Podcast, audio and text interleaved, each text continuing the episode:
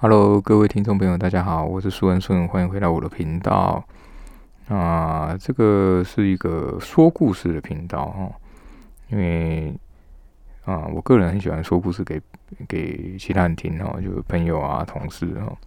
那这个故事呢，大部分是我自己杜撰的哈，就有参考一些啊古琉球哈，也就是冲绳的一些很久以前的神话时代的这种啊记录哈，虽然不多哈。虽然故事是杜撰的哈，不过里面还是有出现这个古琉球的神话哦还有这个啊属于他们自己的魔物的传说哦。那希望大家会喜欢哈。好，那么上一集呢，我们讲到这个啊白川氏来来攻打古琉球琉球本岛嘛，那因为雾魔的关系哈，那也被打回去，就逃回了这个宫古岛哈。那雾魔也被这个秦月夜啊、中山靖等人给消灭了哈。呃，玉成暗示呢，接受这个天顺月的命令哈，安排了很多船只哈，要把这个白川士兵给送回宫古岛屿，而且还准备很多粮食哈。不过呢，熊波就没有回去哈。那白川士兵就有点舍不得哈，就想要叫他一起回去哈。不过熊波就说啊，虽然是魔物造成的哈，可是呢，我还是亲手杀了这个少主哦，所以我是没有脸可以回去哦。那白山士兵听他这样讲，就没办法再劝他了，那就看着这些船就这样离开哈。那熊波大概也知道，这辈子可应该都回不了家乡了。那玉子安是看他没有离开哈，就问他说：“那你以后打算怎么办呢？”那熊波就说。我还没有其他想法，嗯，玉山安之就直接跟他讲说，那不然你就住在我住在我家哦，那以后再再想想哦。不过熊波就觉得说，嗯，他怎么会就这样信任一个啊宫古岛人哦？那玉山安之就说，你放心哦，你要来就来，要走就走哦，我绝对不会拦住你们哦。那熊波其实心里很内疚，嗯，因为他觉得他自己是。杀了这个少主的罪人啊，啊，又是琉球王国的敌人哦，就哪里都没有容身之处哦。不过玉山安之就反劝他，他说：“你只是听了你的少主的命令嘛，因为那时候他已经被雾魔给吞给吃了哈。而且我们琉球王国其实没有任何敌人哦，就算是宫古岛也不是我们的敌人哦。”那熊波听他这样讲呢，只好哦答应他，就跟他一起回这个玉城府哦。那熊坡前面有提到，他身高几乎两米高，那非常非常高壮，而且肤色跟发色也有点不太一样哦。那这个玉城府里的人看到他，都很惊讶哦，那也不敢跟他说话，因为他外观很粗犷嘛。只有玉成安师跟天孙行彦哦，会跟他聊一下这个本岛的的状况哦。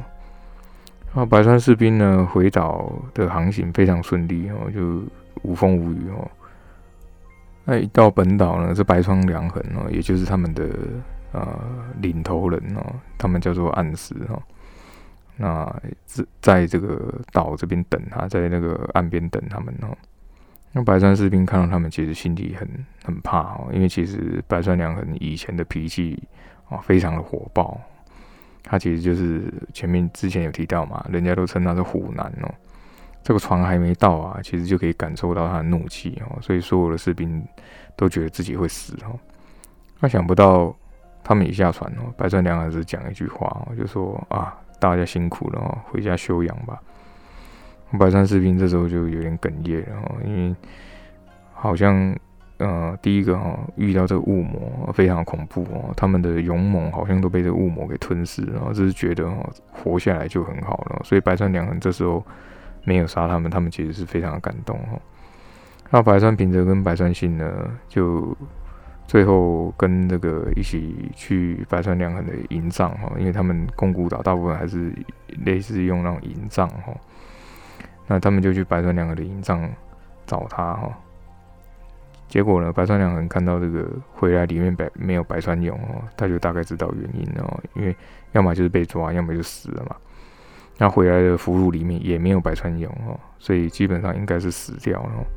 所以白川良衡也没有多问哦，只是白川平泽，而且在看白川平泽，他其实整个人有点就是已经不知道，就有点痴呆痴呆，然后就一直发呆这样子哦。那其实以前白川良衡哦，前刚刚有提到嘛，就他就脾气不是很好，嗯，大家都称他虎男嘛。后来呢，他遇到一个女人哈，他跟这个女人有在一起哈，嗯，自从他跟这个女人在一起之后啊，就是整个所有的想法啊、心态啊什么全部都变了哈，就认为说我们就不要打仗了哈，就是和平就比较好哈，所以从那时候开始就出现了这个主战派跟反战派哈，那白川良人就属于反战派这边哈。那当然，其他还是有这个主战派，像白川平泽跟白川信七，他们就认为就是要消灭这个琉球王国。不过这时候看这个白川良衡的眼神哦，他已经整个不一样了哦。本来出道前哦是意气风发，那回来的时候啊，整个有点空洞空洞了哦，因为他还是没法相信自己的儿子就这样就这样死掉了。他三个人在这个营帐里面哦都没有讲话。那白川信也没有说话哦，就就站在旁边哦。啊，白川良人跟白川平则就坐在里，坐在那个桌子边哦。过了很久哈，这个白川良人终于讲话了哈，他就说：“这个啊，脊柱哈，我该怎么办？”哦，那这个脊柱呢，就是白川平则的名字哈，他有同名哦。这个古琉球很多都会有同名哦。阿白川平则被叫了一下，就有点回神哦，因为他还。在想他这个他儿子惨死的那个时候，那他到底要不要报仇？其实他自己已经有点迷失方向了哈。那白川信在旁边呢，就说这个就有点插嘴哦，就说啊真良佐啊真良佐是白川平泽的名字哈，他就说真良佐我们应该要继续，就是他其实想要发表说我们要继续哦，准备兵力再打回琉球王国。白川良人这时候就打断他，就跟他讲说：“叔叔，你还是不要讲话哦。”呃，白川信虽然是主战派哦，可是呃，白川良人还是很尊重他哦，毕竟他是叔叔哈。可是白川信哦，就这时候就很不高兴哦，就走到这个白川良人旁边哦，就说：“如果不是哦，你那么软弱哦，我们今天怎么会这样子哦？”那白川良人也有点不满啊，就直接回答他说：“哦。”那你们这样带着仇恨去复仇啊，啊杀来杀去，那你们又得到了什么？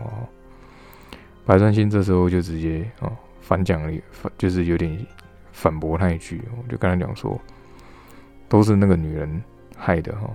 那白川良人这时候就站起来大喊了，就说不关他的事哈，你们脑脑袋中哦就只有这种仇恨啊、战争啊，我以前也是哈，但是现在不是了，因为最后。如果你们都只有仇恨哦，杀就是杀人、杀戮啊，哦，战争啊，那所有东西都被消灭了，你们这样，呃，到时候死掉也就什么都没有了哈。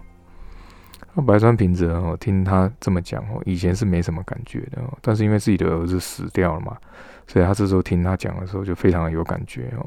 的确哈，人死掉了之后啊，就什么都不用讲了，活着还是最有意义的哦。那白川平则。呃，没有讲话哦，他又想起了他的儿子哦。那白川信这时候就有点不满哦，就往后站了几步哦。那白川良衡也这时候也不知道该说什么，因为白川平则他看白川平则在思考嘛，所以他就也不方便多讲什么。然而就在这瞬间哦，白川信忽然抽出他的佩刀啊，直接就往这个白川良衡的后背哈，连同这个椅子哦，连直接。插过去，然后从那个刀子从他的胸口这样穿出来，哦，那上面还有很还是有鲜鲜血，哦，有这个琉球士兵的鲜血，啊，其中现在那个白川良的血也沾在上面，哦，那白川信就冷冷的跟他讲，哦，他说软弱的人啊，不配冠上这白川的姓氏，哦，也不配当公古的暗示，哦，那白川良很没有大叫，只是满脸很纳闷，哦，为什么自己的叔叔可以。下这个重手哈，因为叔叔也是看着他们长大嘛。那白川平则也呆掉了，他没想到说这个白川信竟然会会会下这种杀手哈。那他的血也喷到那个白川平则的脸上哈。那白川信将这个刀给抽出来哈，接着又把这个白川良衡身上的佩刀给解下来哈。这个是这个宫古的暗司哈，所所流传的这个佩刀，只要流传只要有这把刀哦，它就是暗司哈，只有暗司才可以拿这把刀。阿白川两个就这样瘫坐在椅子上啊，但是他的血啊，就流流到这个椅背啊、椅脚啊。那他最后眼神就看着这个白川平泽，就是他自己的弟弟哦。他朦胧之间呢，他就看到这个火把摇晃啊，旁边有个女人哦，这个女人就朝着他招手哦。那没多久他就断气了。那这属于暗示的佩刀啊，就被甩到这个白白川平泽面前哦。那那个白川君就说啊，虎丸是你的了哈，那把刀叫虎丸哦。啊，你就是下一任的暗示哈。啊，白川平则是完全没办法想象哦，想不到他这自己的叔叔竟然会把自己的大哥给杀掉。那白川信也不管他哦，就这样就拍他的肩膀啊，就跟他讲说：“你一定要带领这个公谷哈，一定要让天孙氏明白哈，我们就是野兽哈，一定要把他们消灭。”阿，白川平则只能默默的这个点头，把这个虎丸呃别在自己的腰间哈。这时候他其实不太清楚自己到底是不是啊真的想要当暗使，还是说他害怕跟这个白川良衡一样被自己的叔叔杀掉？因为白川信这时候眼神当中哦都是血丝哦，好像也想要把他杀掉。那过了几天，这个俘虏呢休息完哦，才发现哎这个暗示怎么忽然换人了哈？那白川信呢就跟这些俘虏说啊这个。前几天哦，白川平则被这个天孙氏的间谍暗算了哈，那他已经把这个间谍给杀了哈。可是呢，俘虏都觉得很奇怪哦，因为天孙氏其实不想要打仗哦，怎么会忽然暗算这个公谷的暗示哈？但是后来因为这个白川信哦，大部分都是白川信在主持这个大局嘛，哦，那他会这个命令底下士兵哦在训练呐，然后甚至是。啊，筹备日后的这个军队要又要攻打琉球本岛哈，所有的等于是说所有的这个军令啊，都是在他这边哦。那白川平则虽然成为下一任的暗司哦，但是没有什么实权哦，所有的事情都是白川信在处理哦。那大家就不敢多讲什么哦。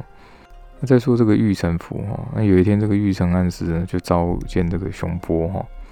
那熊波这这一天就来他的这个书房哦，那玉山师就问他说：“哎，还住习不习惯啊？伙食好不好啊？”这样，那熊波就说：“啊，寄人篱下啊，没有什么好挑剔的哈。”那玉山师就没有多讲话，他可是他就一直叹气哈。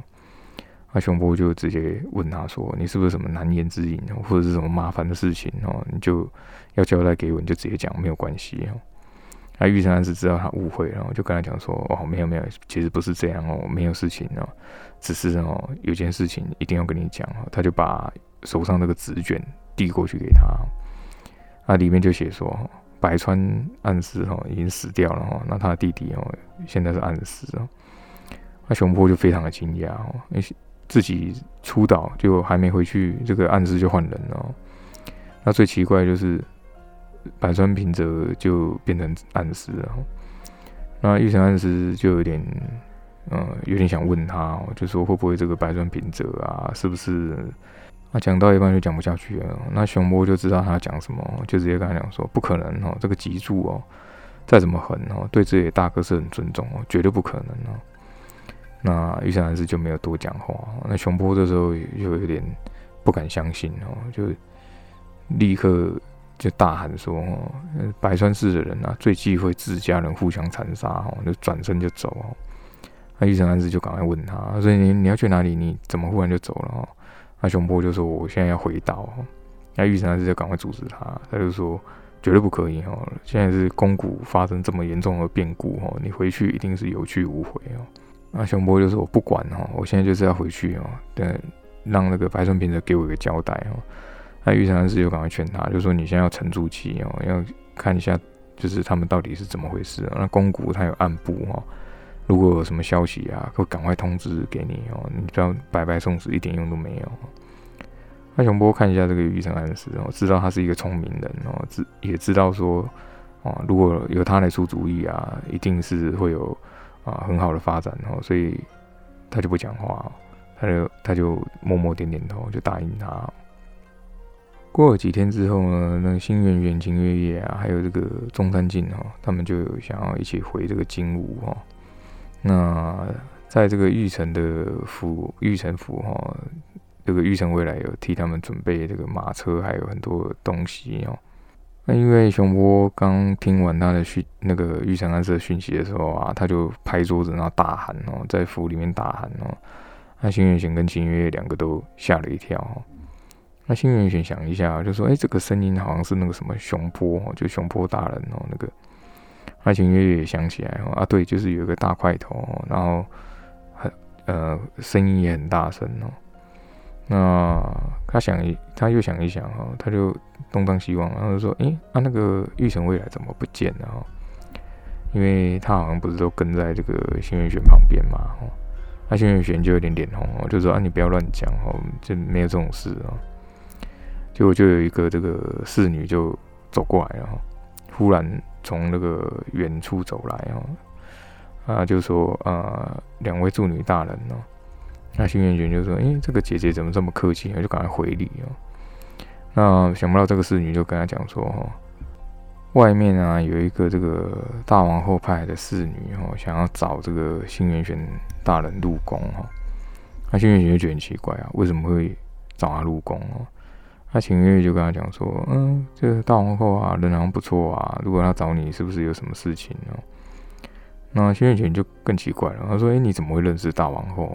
嗯，秦月就说：“啊，我们不是也不算认识啊，就大概跟他讲说，之前有遇到这个大王后啊，然后还有给他一个药膏啊。那毕竟是大王后的召见哦，也不可能也不能说啊不要去啊，所以两个人就往这个外面的御城府外面去了。然后果然外面有一批这个马车在等哦，那这个马车就王宫里的马车哦，那其实。”他们用走了也是可以到了，那只是说，毕竟这个马车是豪族跟王族的身份象征哦，所以只有王族跟豪族有哦，所以还是有马车派马车来接送他们哦。那他们上了马车之后呢，新月玄就跟这个啊秦月说哈，哎，其实那一天他觉得大皇后好像一直盯着他哦，就蛮奇怪的哈。那秦月月就说，嗯，为什么要这样盯着你哦？就两个人也搞不搞不清楚是怎么回事哦。那到了王宫之后呢，那个侍女就直接带着他们两个穿过这个阙门哦，就只有这个啊女人可以进去的这个这个门哦。那很快就到这个大王大王宫的寝室外面了哦。那带着他们的这个侍女啊，就跟里面讲说：“哎，这个助女大人到了哈。”呃，大王后就直接请他们请他们进来哦。那两个人就很有礼貌哈，就跟他就是行礼哈。那大王后就直接跟他们两个讲说：“啊，你们就不用多礼哦，赶快坐哈。”那大王后看了这个秦月一眼之后，就认出说：“嗯，这是那时候遇到的那一位主女哦。”那想不到，哎，想不到你们两个是是朋友哦。那大王后想想了一下哦，他就沉默了一会儿哦，就不知道该怎么讲哦。那想了很久，好不容易哦，就问这个新元玄说：“那请问你的父母是谁呀？”那新元玄听大王后这样讲，就有点呆掉了，因为他从来没看过自己的父母啊。他就说：“啊，我的父母呢，在我还是婴儿的时候呢，据说已经去世了。”大王后听到这样讲的时候啊，就很惊讶哦。他说：“怎么怎么可能哈？怎么会去世啊？”那新元玄就说：“那请问大王后，你问他们是怎么回事啊？”那大王后没有讲话哦，他就叹一口气，他就说。啊，算了，去世了，那就那就算了嘛，哈。那新元玄又觉得更奇怪了，那怎么会忽然问他父母？那又说去世了，就就算了这样子啊。那大王后这时候就跟他讲说：啊，因为新元玄哦，这个新元玄大人哦，呃，长得很像我一个这个老朋友，可是已经去世了哦，那没什么好讲了。新元玄听他这样一讲，我就很惊讶，就跟他讲说：哎，大王后，你认识我的父母亲吗？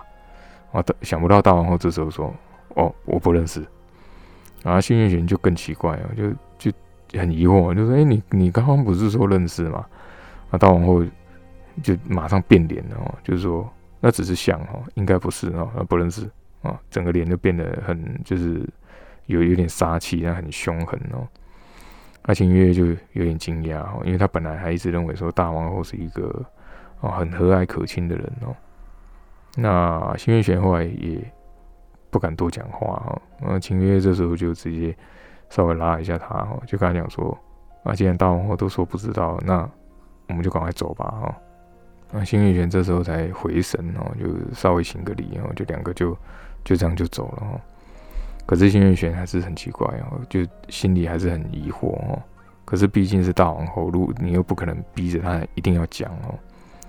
他秦月知道他的心情哦，因为毕竟他也看，他也亲眼看到自己的这个母亲哦，就上吊自杀了这个石林哦。那想到自己的母亲呢，他忽然就想到了哦，他就跟这个。新月玄讲说：“啊，不然这样子，回与那国岛之后啊，我帮你看看这个石灵哦。那如果这个石灵啊有出现的话，搞不好可以看到你的父母亲啊。这样，那他们回这个玉城府的时候啊，中山靖已经在这边等他们了哈。他觉得很奇怪，他说：‘你们怎么忽然不见了？哦，跑去哪里了？都已经要出发了。’哦。秦月月这时候就抢先回答，因为他看新月玄心情不好，他就直接回答说：“啊，刚刚大皇后找我们入宫哈。”那中山靖就说：“那你也应该要这个交代一下哈。”那秦月月就有点装傻哈，反正他也就是有点天然呆嘛，他就说：“啊，我我忘记忘记了。”啊，中山靖呢就把所有的这个行李啊都已经搬上车了哈。这时候也是下午的时间哦，那他们三个人就坐同一台马车哈，就。啊，往这个金武村的方向去了哦。那想不到呢，这个秦月月后来又跳下车哦，他就说哦，他还有很多有个行李没拿，就回这个玉城府里面就搬了超超级大一包行李哦。那中山靖也觉得很奇怪哦，为什么呃一个助女要带那么多东西哦？那反正也不管哦，所以他们三个就跟就坐着马车往城外去了。那刚出这个城呢？呃，中山基就问说：“哎，怎么没有看见少主？哈，就是这个玉成未来哦。”那新月玄就摇摇头，他说：“我又不知道，我不知道他是谁。”那中山金就说：“哎，我也没说你是他谁啊，你这个不是不打自招吗？”那秦月，因为他其实对男男女女的事情也不太清楚哦。他说：“啊，这大概就是那种跟在身边一会儿又不在，好像会很寂寞这样子哈。”那中山靖也在旁边打枪哦。啊，新月雪就还想要辩解哦，可是他看着窗外，没有看到玉成未来哦，心里的确是很奇怪，就有个缺口。嗯，因为他们都是在与那国岛长大了嘛，那也没有这种情情爱爱这种心情哦，所以不不了解这种心情是什么感觉啊。那前面说到文德军有四个这个直传的弟子哈，那除了他们这个叶川葵、叶川乃还有秦月月之外，还有一个叫马元笔哈。文德军根据每个人的所长哈，就是他们的能力哈，来教不同的法术啊，比如说退魔啊、除魔啊，或者是卜卦这种啊这种法术哦。那叶川葵跟叶川奈呢啊，一个用符咒比较上手，那另一个卜卦比较上手哈。那秦月月是什么都会一点点，会一点点哦。可是因为他有闭眼嘛，所以优势比较大哦。那马元笔使用的是一种很古老的这种啊咒印的法术哦，它是啊念咒，然后手上结印哦，可以达到这个除魔的效果哦。那相传这个咒印的这种法术啊，有很大的这个风险哦，因为。它是加强自身的这个身体机能哦，让自己的体力、耐力的啊或者速度都会变强哦。可是效果过了之后，毕竟是血肉之躯哈，身体还是会有很大的负担哦。那文德军呢，一开始其实没有想要教他这个什么咒音术哦。不过呢，马元比他自己在翻一些这个古老资料的时候啊，那有看到这个咒音术哦，很快哦就学会了哈。那一般人使用这个咒音术的话，那据这个文德军所说，哈，可以啊会被反噬哦。那轻一点呢就昏睡哦，那重一点就会残废哦。那想不到这个麻原笔只是身体虚弱了一一阵子哈，就恢复了哈，所以是很适合这个咒音的体质。所以后来文德军就教他这个咒音之术哦。那天救下这个金泉木跟啊柏村忍的哈，就是麻原笔哈，那他。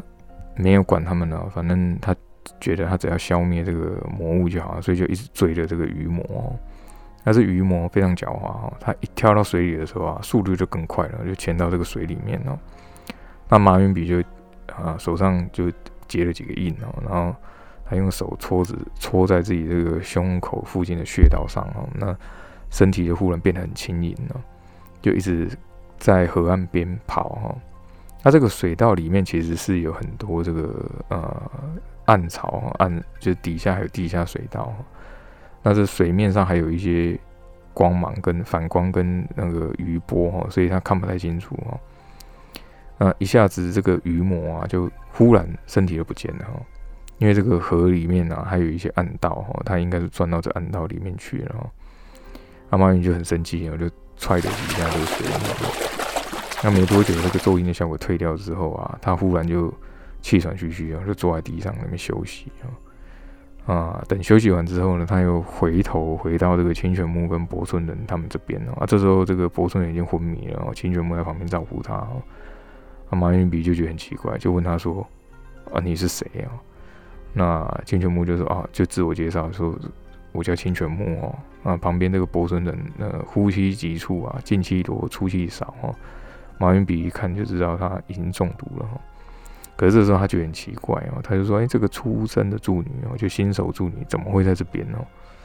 那清泉木这时候只是觉得想要救这个博村人哦，那想不到这个眼前这个助女竟然一副无所谓的样子哈。那他也只能回答他说：“啊，是文德军大人派我跟这个幸运玄来除魔啊。”那接着他就说：“你可不可以救救他？绝对不可以让他死掉啊！”马云比听他这样讲就很不屑哦，他就说：“哼，就凭你什么除魔，怎么可能？”哦，那就转头就要走哦。可是呢，他又想到文德军不可能就无缘无故派这种新手助女来啊，就是想说是不是有什么顾虑还是什么的哈。他想了一下哦，他就从这个袖子里面掏出一个小木偶，就丢过去哦，就说这是可以暂时中和这个毒性哦。那清泉木很高兴，我就赶快打开，用手指头沾，然后喂给这个博村人哦。啊，没想到他的呼吸又缓缓缓缓的这个缓和下来了。那清泉木就很感谢他，就问他说：“啊，请问你是谁哦？非常感谢你哦。”那马元笔就直接。讲只就只讲他的名字哦，就说马元笔，然后就走了哦。那清泉木听到他名字才知道说，哦，原来他就是这个文文德军直传弟子之一哈。因为基本上与那国岛上的助女都知道文德军的四个弟子是谁哦。那其中这个马元笔呢，大家都知道他个性不是很不是很好哦，就个性有点糟，因为他不想要跟一般人啊，就是套关系哦。他认为呢，一般人呢。不会除魔的助女啊，或者是普通的人啊，都觉得呃，他都觉得哈，这些都是平凡人哦。啊，他自己跟平凡人是不一样的哈，他不是你们这种普通人哦。他觉得这些普通人都没有用哦，只有他们会除魔这些助女比较有用哦。他边走边抱怨哦，那除魔根本就不是儿戏哦，想不到会派一个这种新手过来哦，那觉得他就觉得很奇怪，为什么文德军会会派他来哦？那听说呢？还派了一个新叫星云玄的来哦，那在他思考一下，他想起这个星云玄就是那那个异类哈。虽然马云比的个性不是很好，但是他也非常聪明哦。他就走到这个河边，那看着这个河里面呢，他就在思考哦，这个鱼魔会去哪里啊？啊，因为他受了重伤嘛，鱼魔受了重伤嘛，所以他一定要补充元气哦。那肯定会回这个金谷哦，因为金谷村里面都是人类嘛，就有很多的食物嘛。所以他就跟着这个金武村去了。他其实来金武很多天的哦，他也知道这个命案都是余魔所做的哦，那只是他不想要跟任何人啊搭上关系啊，所以都不想啊不想多讲。回到金武村呢，他就啊东张西望，就跟着这个河一一直往前走哈。那他就随便抓了一个人哦，就问他说：“啊，请问这个河啊源头在哪边啊？会去往哪里呀？”那这个妇人呢，被他问的这个妇人啊，因为他在真的真的卖菜嘛，他就摇摇头哦，他说：“哎，我不知道啊，可是会往村子那边走啊。”阿马云比心里想说：“啊，这不是废话吗？因为他刚也是从河岸那边来的，想不到他就觉得说啊，普通人就是这样子哦。”那他转头的时候呢，就看到这个嗯不远的这个桥边哦，有个男人蹲在那边鬼鬼祟祟啊，不知道在干嘛。阿马云比就走过去看哦，就发现哎，那个人穿着这种白色的袍子哦，那用木头的刮刀哈，在刮那个桥边的碎屑哦，然后还有一些干掉的液体的痕迹，他都在刮那个东西哦。他就觉得很奇怪，然后那个人呢，把这些刮下来之后，就放到那个小竹筒里面收起来哈。他就问他说：“你在干嘛？”啊啊！那个人抬头看他一眼呢，就不讲话，继续做他自己的事情了。那马云比就更不高兴了，就说：“再问你，再叫你一位。”就又喊了几句哦。那那个男人呢就说：“哦，原来是没有礼貌的女人哦，因为我还以为是助女诶。”马云比听他还这样一讲哦，就更火大了哈，就跟他讲说：“我我的确是助女啊，什么叫做没有礼貌的女人哦？你给我讲清楚哈。”好的，啊，这一集呢很快哈，有三十分钟了哈，啊，这一集我们就讲到这边。那至于马云比追踪这个。呃，鱼魔到金武哦，那会有什么样的后续发展呢？鱼魔又会会不会哦杀更多人哦？会不会造成更多的命案哦？那公股之后的变故会怎么样哦？那且听下回分解。我是苏恩顺，非常感谢你的收听哦，很感谢大家来听我讲股哦，啊，也非常的谢谢大家这么有耐心的听完每一集哦。那我们下一集再见啊！谢谢，拜拜。